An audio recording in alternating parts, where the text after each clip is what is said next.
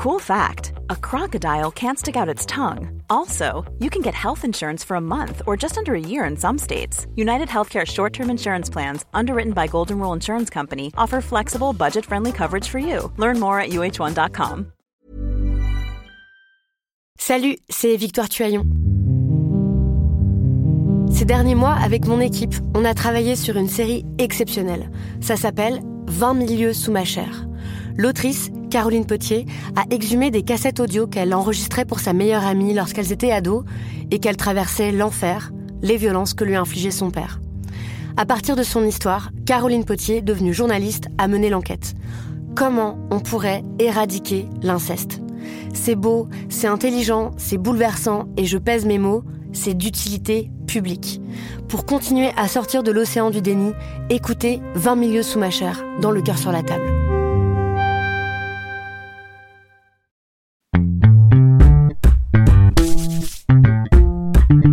Vue sur les pauvres, épisode 2, l'empereur et la couturière. Bienvenue dans Programme B.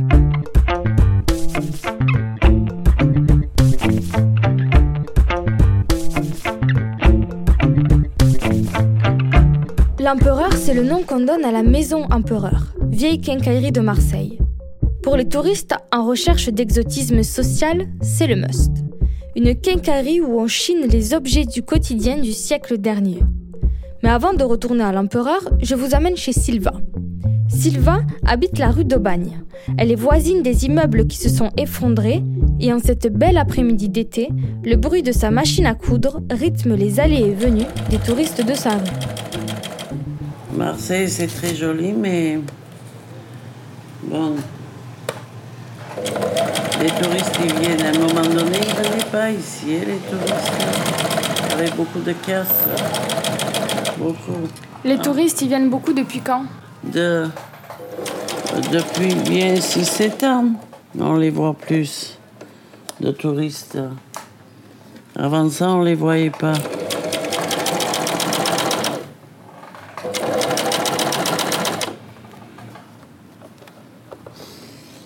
Eh oui. Der Dergan Silva. Je fais des retouches et du stoppage. Je reprends le tissage des tissus qui sont abîmés. Et vous êtes marseillaise à la base? Non, d'origine arménienne. Ça fait 53 ans que j'habite à Marseille. Le quartier Noailles, il faut que ça soit comme avant, qu'on puisse aller, nous-mêmes. Parce que c'est vrai que. Bon, on n'ose pas trop aller. À Noailles? Noailles. Pourquoi Il faut que ça soit mieux, je vous le dis, Noailles, il faut que ça soit mieux. Oui, plus surveillé. Hein, parce que on ne peut pas prendre de sac pour aller à hein. Oui, on a toujours peur de se faire voler ou le, le téléphone ou le porte-monnaie parce que mon mari, deux fois, il s'est fait voler le porte-monnaie. C'était comment Noailles à l'époque quand vous êtes arrivé? À l'époque, magnifique, vraiment magnifique. Le bon poisson, on pouvait aller acheter tout ce qu'on voulait. Et bon, on se régalait. Tous aller dans ce marché. Et maintenant, bon, on vous dit franchement, on n'ose pas trop aller. Des tonnes de gravats. Voilà en quelques secondes ce que sont devenus les immeubles des numéros 63 et 65 rue d'Aubagne. Le 63 en arrêté de péril a entraîné dans sa chute le 65 où vivaient 12 personnes. À quelques mètres de là, le choc initial laisse la place à la colère. Ils laissent mourir nos quartiers exprès, tout s'écroule. Il y a ma copine qui est sous les décombres. Tout ça, c'est parce qu'ils laissent mourir la ville exprès. Je me rappelle, j'étais sur l'autoroute. J'étais parti en Arménie. On me téléphone, on me dit tu peux plus rentrer dans la rue. Tout est fermé. Bon, de toute façon, on se doutait, hein, parce que un mois avant, il y a eu un accident, vous savez, là. Il y a des pierres qui sont tombées de la toiture et personne n'a tenu compte. Personne. Ils auraient dû faire quelque chose bien avant. Eh bien, écoutez, je vais vous dire, j'ai trop mal au cœur pour tous ces gens qui sont morts. Beaucoup qui sont morts, ça- et ça me fait très mal. Parce que c'est des gens que je connaissais. C'était vos voisins en fait C'était des voisins, c'était des clients qui venaient chez moi. C'était une femme de ménage qui a travaillé en face, une femme adorable. Eh bien voilà, je sais pas quoi vous dire. Ils attendent toujours à la dernière minute. À la dernière minute, c'est trop tard. Tant qu'il n'y a pas de danger, personne ne bouge. Quand il y a eu ce danger, ben, dans la journée, je ne sais pas, ou dans la semaine, on était 1500 déjà à l'hôtel. Moi-même, j'étais à l'hôtel.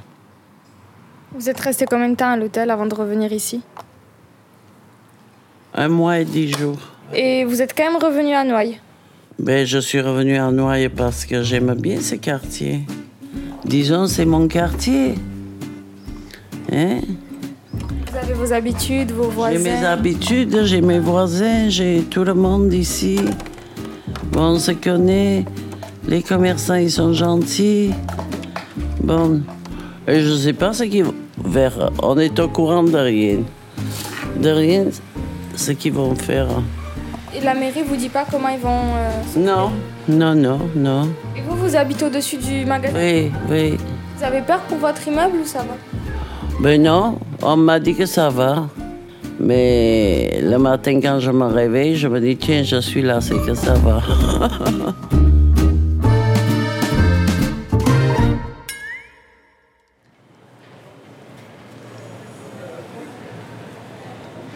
Devant la maison empereur, il y a un écriteau pour, euh, pour décrire un peu l'histoire de, de, de la quincaillerie. Donc il est écrit La maison empereur est une des plus vieilles quincailleries de France. François Empereur, taillandier, s'installe d'abord dans la quincaillerie créée en 1827 par Eugène Bolfrat près de la Bourse. La maison compte plus de 30 000 références avec quatre spécialités importantes la quincaillerie générale, l'art culinaire, la coutellerie et la droguerie. Ben, Empereur, c'était un peu la droguerie marseillaise où tous les bricoleurs pouvaient y trouver des choses, euh, des choses euh, plus classiques, utiles, euh, aux choses invraisemblables qu'on n'utilise pas, mais dont on a besoin une fois dans sa vie, et qu'on pouvait trouver à Empereur, avec des prix de, quincaillerie, avec des prix classiques, quoi, très abordables. Aujourd'hui, Empereur ben, suit un peu euh, changement du quartier. Euh, ça devient un peu un musée. D'ailleurs, ils ont l'activité de musée euh, sur, certaines, sur certaines choses. Enfin, moi, je pense que c'est un- une boutique qui, qui s'exclut de la vie du quartier, qui a une, une grosse activité économique, mais sans les gens du quartier. À cause des prix. Ah oui, c'est hors de prix ici. Euh, ben, je sais pas, tout à l'heure on verra combien on va payer notre café ici. Je vois que la mode Arcopal revient. Euh, 2 euros l'assiette. C'était le service euh, qu'on avait nous dans la cuisine pour tous les jours, euh, service de table.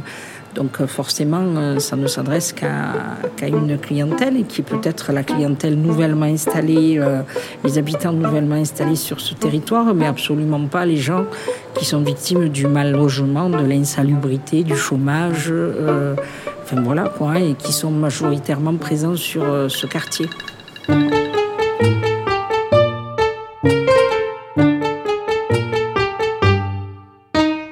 La première fois que je suis passée devant l'empereur, c'est la vieille devanture qui m'a attirée. J'ai senti un à un les savons de Marseille, ceux aux fleurs et ceux à la découpe. Les verts à l'huile d'olive, les vrais de vrais. Je cherchais du savon au lait d'ânesse parce qu'on m'a dit que c'était bien. Les prix affichés étaient fous et il y avait rupture de stock. Comme les autres, j'irais d'aller en aller, sans chercher quelque chose de précis, sans avoir besoin de grand-chose. J'irais comme on erre dans un musée. Un musée avec 200 ans d'histoire. 200 ans de petite mamie qui venait chercher un ustensile en bois, un couteau qui coupe bien, une ampoule dont la lumière jaune rappelle celle des bougies, de grandes jarres ou de délicats services de vaisselle. Comment je sais tout ça? Je l'ai lu sur les murs. Ici, tout aspire à nous aspirer dans le passé. Si la raquette à tapis est à 12,30 euros, si les 8 bougies sont à 13,60 euros, si l'étendoir pliant sur roulette est à 169,10 euros, c'est parce que touristes, avec nos produits, on achète un bout d'histoire et de folklore marseillais. Et on sera fier de les entreposer dans nos petits appartements parisiens, on dira, tu sais, je l'ai chiné dans une petite boutique deux fois centenaire d'un quartier populaire adorable de Marseille. Ça fera bon effet sur les copains, c'est sûr. Sauf que pour les gens d'ici, c'est hors de prix. Au PMU d'en face, on me dit qu'il n'y a que les Marseillais des quartiers riches, ces touristes de l'intérieur, et puis les vrais touristes qui sont prêts à payer le prix. Le prix, c'est celui de la nostalgie, par amour des petites choses qui meublaient les maisons des classes populaires. Un collègue journaliste et marseillais m'a dit Tu sais, augmenter les prix et changer de positionnement pour eux, c'était la seule manière de survivre alors que toutes les quincailleries populaires étaient en train de fermer.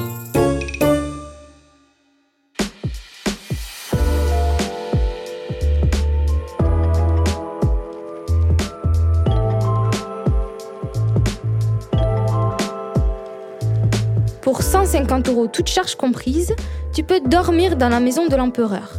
Un moment hors du temps, dans l'arrière-boutique, ils disent. La chambre peinte en noir est pleine de choses qui imitent la chambre d'un prolo d'un autre temps.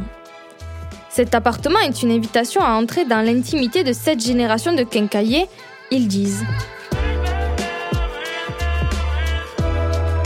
Les doigts encore gras d'avoir tripoté tant de savon, je monte à l'étage tout en haut où est niché un salon de thé.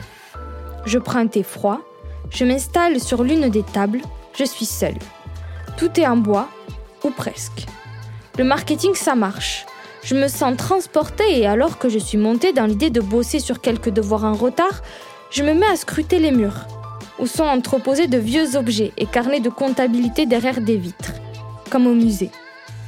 Alors, à ce moment-là, quand enivré par l'ambiance, je passe ma tête par la fenêtre du salon de thé et j'observe en face de moi les appartements décrépits, la vaisselle qui s'amoncelle dans des cuisines sur lesquelles j'ai une vue directe, le linge au balcon. Quelle différence entre moi et les touristes qui viennent en excursion sociale à Noailles.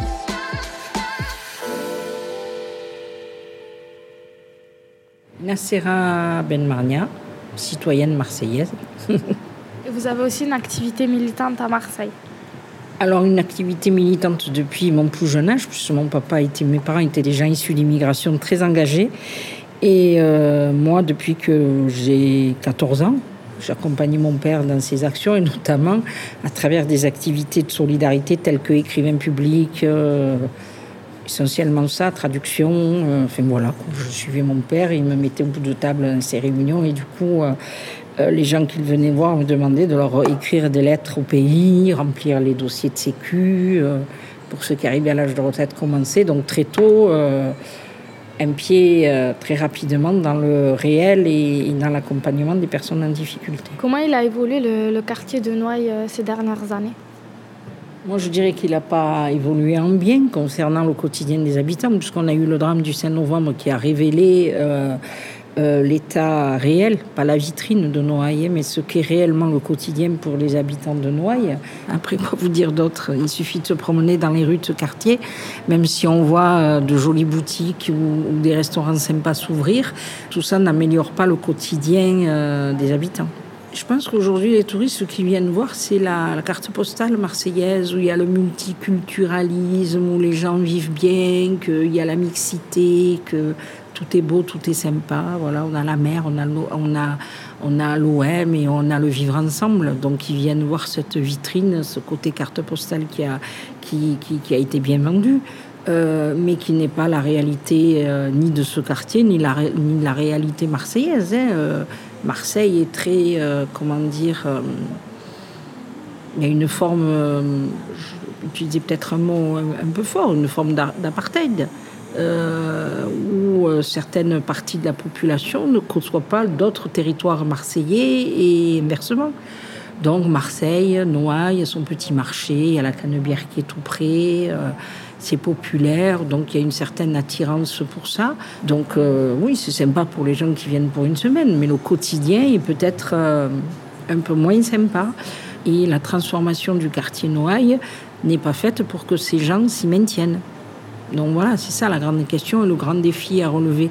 C'est est-ce qu'on va être capable d'y créer une activité économique qui ne me dérange pas en soi Si cette activité euh, économique euh, ne s'adressent pas aux gens du cru, euh, mais s'ils peuvent, comment dire, vivre de cette activité économique, que peut-être les embauches pourraient être réservées prioritairement à, des gens de ce territoire, on pourrait les former, enfin voilà, quoi que, enfin, on devrait mettre des clauses, des obligations.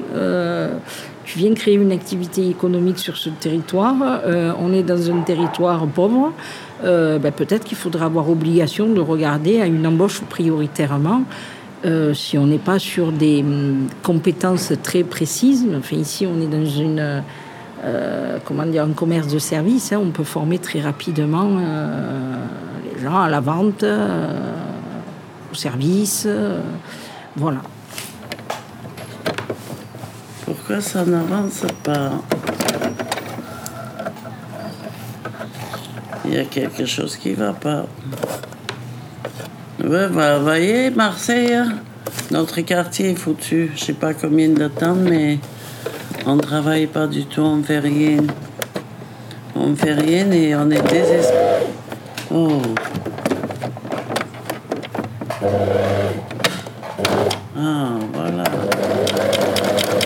Fallait savoir que j'avais bloqué. Ici, à la, rue d'Aubagne, il, y a eu, il y a eu des effondrements dramatiques avec des morts, avec des, des relogés parfois et surtout aussi des gens qui attendent encore, qui, passent d'hôtel à hôtel. Est-ce que vous pouvez me raconter, vous, le jour même, euh, comment ça s'est passé pour vous et depuis comment vous essayez d'aider les gens euh, qui ont été délogés? Je reçois un coup de fil à 9h25 et on me dit Est-ce que tu es au courant À côté de chez toi, il y a deux immeubles qui se sont effondrés. J'y vais avec la boule au ventre. Quel est l'immeuble, est-ce que voilà. Et tout en me rendant en Noailles, donc j'appelle les deux associations qui travaillent sur ce territoire. Euh, Hervé qui fait euh, de l'accompagnement des mamans et du soutien scolaire en lui disant euh, il y a l'effondrement de ces deux immeubles, est-ce qu'il y a des enfants qui viennent aux activités de soutien scolaire et qui habitent ces deux numéros de rue? Évidemment, il me dit oui. Il me dit en plus je viens croiser donc la maman et il me dit je viens de la croiser à rentrer chez elle. Donc je lui dis donne-moi son numéro, vite, euh, je l'appelle et évidemment elle répond pas au téléphone. Son corps a été retrouvé cinq jours après.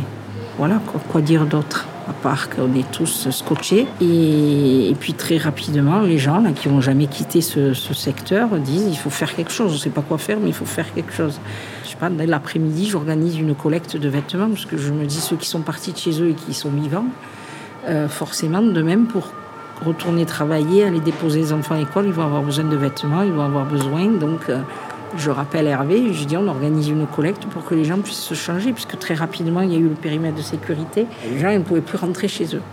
Donc du coup, voilà, j'ai lancé la collecte. Euh, à côté de ça, donc euh, aussi des habitants du quartier organisent une réunion, pas une réunion, une rencontre, un lieu où on puisse partager cet effroi. On était vraiment dans un état et donc euh, lundi, mardi, mercredi, il y a eu cette petite euh, rencontre euh, qui n'était pas petite puisqu'il y avait plus de 300 personnes. Puis c'est là que est né le collectif du 5 novembre en fait. Il ne faut pas oublier que quand même cet immeuble avait été évacué 15 jours avant son effondrement. Donc quand les gens sont évacués parce qu'ils sont sur le périmètre où il y a des doutes, etc., et qu'on leur dit après il faut retourner chez vous, ils gardent en tête le fait que les autres aussi on leur a dit il faut retourner chez vous. Et ils sont morts d'avoir fait confiance aux institutions. Donc le doute perdure. Puis il y en a un qui est même assez violent, qui me dit, mais enfin, ils ont rêvé de ça. Qu'on puisse tous partir en courant. Et malheureusement, ce drame les sert, parce que du coup, si on part tous, on va les laisser faire n'importe quoi et gentrifier définitivement ce quartier. Euh, ils rêvaient de nous chasser, on a résisté et c'est maintenant qu'il faut qu'on soit fort de cette résistance parce qu'on ne peut pas leur faire cette fleur de partir en leur disant ouais, ouais proposez-nous un logement sécurisé. Non, c'est pas possible à admettre. Ils ne seront pas morts pour rien.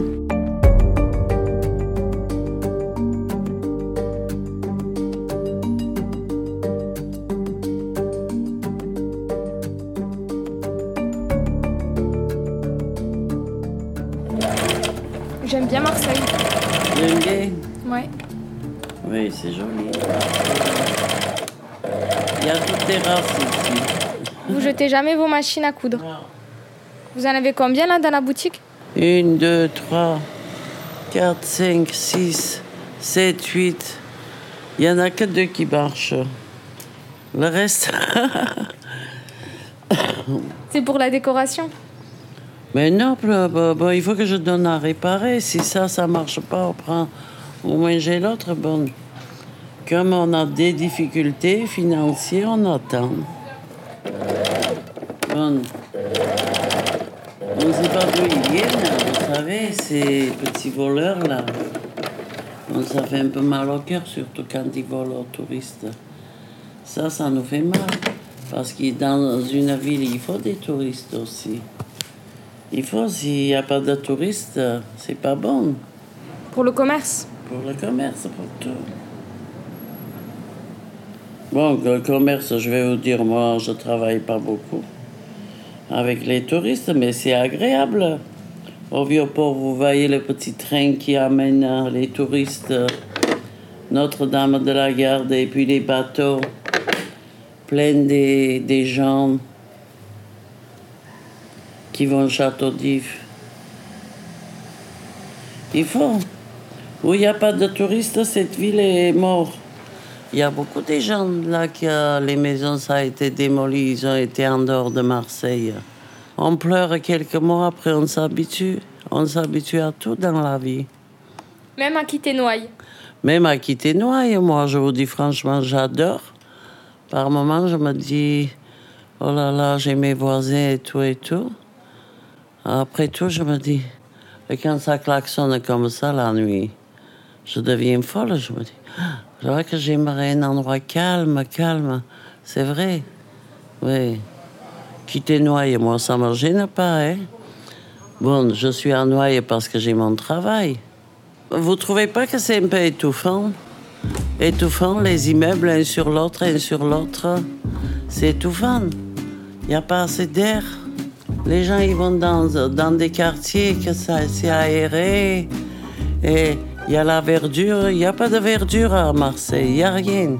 J'attends ma retraite. Dans un an, je m'en vais. Vous avez quel âge ça 65. 65, donc à 66 66, je pars. Ben, je vous dis franchement, moi aussi, je languis de partir. hein. Oui, oui, je languis de partir. Pourtant, dans ce quartier, je reviens, ou je reviens, ou je reviens pas, je sais pas. Ouais. On verra l'année prochaine. On verra, on verra. C'est le temps qui nous dira. Bon, allez, je vous laisse tranquille. Merci beaucoup. Fini Ça y est. Et que, où c'est que je vais passer ça? Sur Binge Audio. Ah oui, je sais pas. Bin Jojo.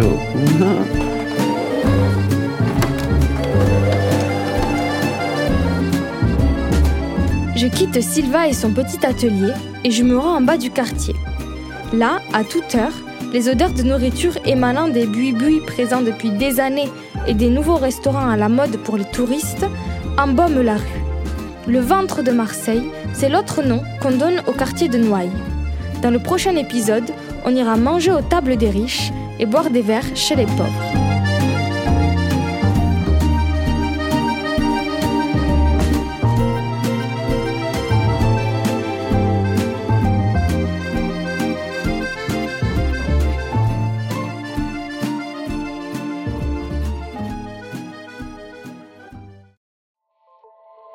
Salut, c'est Sinamir du podcast L'Affaire. En 2016, je suis monté sur un bateau de sauvetage en Méditerranée et ce que j'y ai vu n'a pas changé.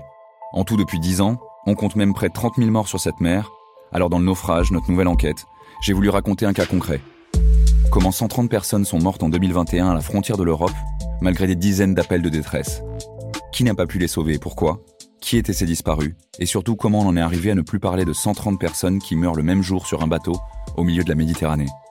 Le naufrage, c'est la nouvelle série du podcast L'Affaire de Paradiso Média. Une enquête que vous pouvez retrouver gratuitement chaque semaine à partir du 27 mars 2024 sur toutes les applications de podcast.